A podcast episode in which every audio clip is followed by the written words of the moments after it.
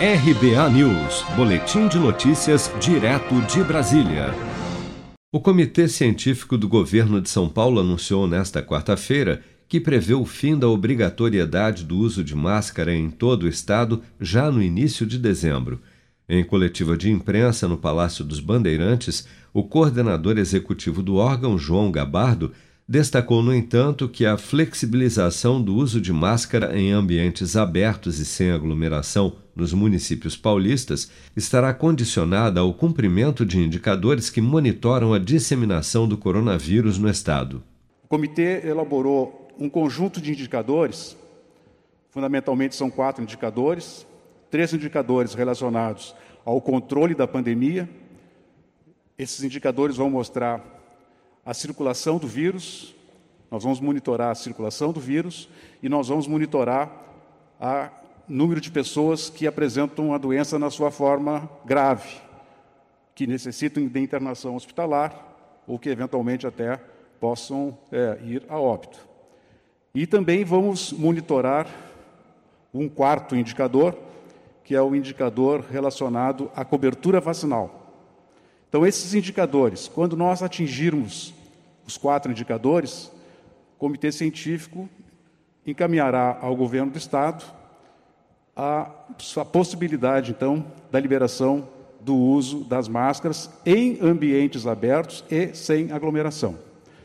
Se vocês me perguntarem qual é a expectativa que nós temos de prazo, nós podemos dizer que se continuarmos com os indicadores caindo nesta mesma velocidade foi apresentado pelo secretário Jean, é possível que até a última semana epidemiológica do mês de novembro nós é, estaremos atingindo a esses quatro indicadores. E desta forma, para o início do mês de dezembro, é possível que haja a liberação do uso de máscaras em ambientes abertos e sem aglomeração. A expectativa é que o percentual da população totalmente vacinada com as duas doses ou dose única contra a Covid-19, atualmente em 68,5%, chegue a 75% em todo o estado de São Paulo até o fim de novembro. Em relação à circulação do vírus, o parâmetro são os novos casos. No pior momento da pandemia, eram 18 mil casos diários.